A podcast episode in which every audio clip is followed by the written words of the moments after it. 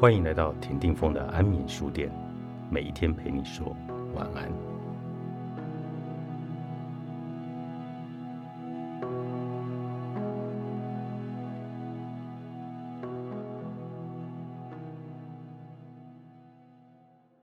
无限的可能，男女使用听的大不同。近十年来，没有任何其他交友平台像听的引发如此巨大的风潮。自二零一二年起。这个来自加州的交友软体，造就了速成约爱，听得很容易上手。它游戏化界面让用户迅速上瘾，并能快速筛选潜在的理想对象。二零一九年，它在全球拥有五千万的用户，其中百分之七十六点八是男性，百分之三十二点二是女性，每天有一百二十万次配对成功。听的是专为智慧型手机而非电脑设计的。现在，我们的裤袋中似乎对各种需求都有一个合适的伴侣。我们只需要找到那个人，在手机荧幕上往右滑，然后内心忐忑着对方的看法是否和你一致。听的暗示，性爱在性别民主下垂手可得，情感则是次要。起码它的广告策略是如此。不过，即使许多人使用听的，似乎只是为了满足肉体的需求。数据显示，实情并非如此。根据大众传播学者辛蒂·舒特和劳拉·弗恩登波斯的研究，多数使用者其实希望找到身心契合的固定伴侣。另一份研究显示，百分之八十的用户寻求长久关系。然而，在细节上，男女对这个交友软体的期待却不同。男人对性爱较感兴趣，女人则是对关系。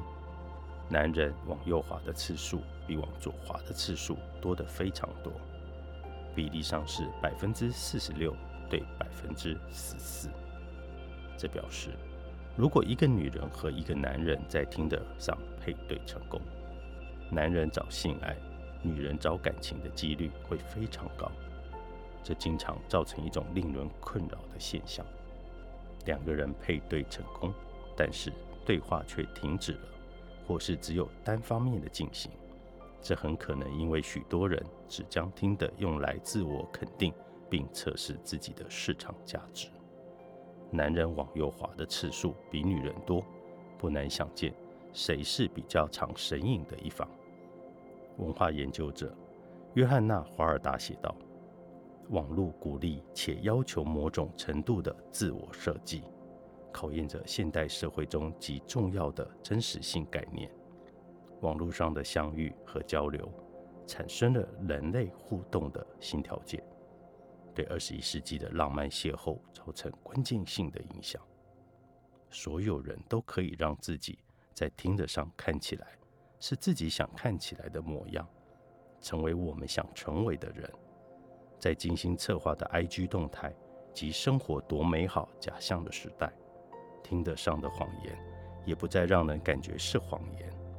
线上的我和离线的我不需要表里一致，渴望和现实的分界变得模糊，直到在他人的反应中，我们才受到残酷的冲击。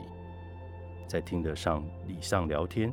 讯息进行的约会，在现实中可能演变成恐怖片。华尔达如此下结论：网络约会是一种非肢体、以文字为基础去解释陌生人的预设，它会造成言语遮蔽效应，一种将认识人的过程倒过来进行的语言主导现象。我们先从心理层面认识这个人，然后是声音。最后才是身体层面，种种引发讨论的现象说明，许多人在网络上的文字交流热络积极，而实际会面后却冷静的终止往来。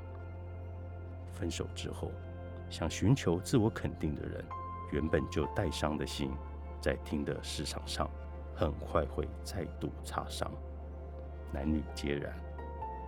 若你想寻求性爱，就应该清楚的告知，但也要对自己承认，你其实很想停止追求分手之后失去的亲近感和关注。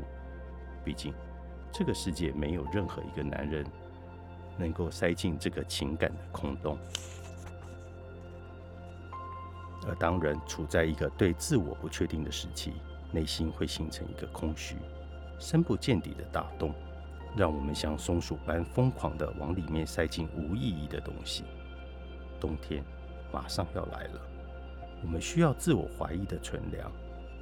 这里还有一个自我怀疑的核桃，扔进去吧。将自我怀疑从外往内堆积的最佳运输工具就是比较。而社群媒体当然是最佳场所，我们在那里可以匿名操弄自我。IG 上光鲜亮丽的照片一张接着一张，在在都说明了这里的一切好到不可言喻。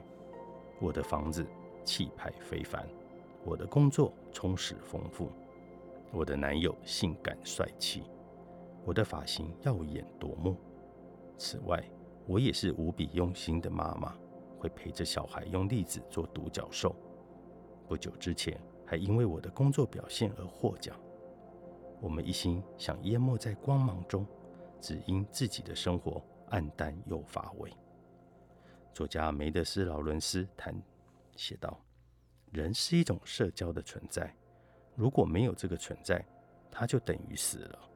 是因为关注和外在刺激被剥夺。”我们在小学五年级的伦理课就学到了，个人从他人的反应当中发展出自我，因此我们难免会和他人做比较。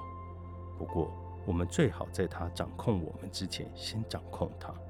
和自己之下的人比，只会获得短暂的快乐；和自己之上的人比，则是持续不断感到沮丧失望。人在分手之后产生的挫败感。使得他们自动对自己设下更严格的标准，这是可理解的。劳伦斯坦说的中肯。我们往往忘记故事总比事实来的精彩。别人的生活在照片中，在文字里，感觉都比自己的亮眼，但其实百分之九十八都是假新闻。不和别的女人、前任，甚至他的新欢做比较，很难。而且也对自己太过苛求了，所以就去比较吧。但是比得实际一些，而且记住一点：那些人绝非十全十美，只是他们也像你一样不甘示弱。九十九天失恋日记，作者米歇尔·洛兹纳著，商周出版。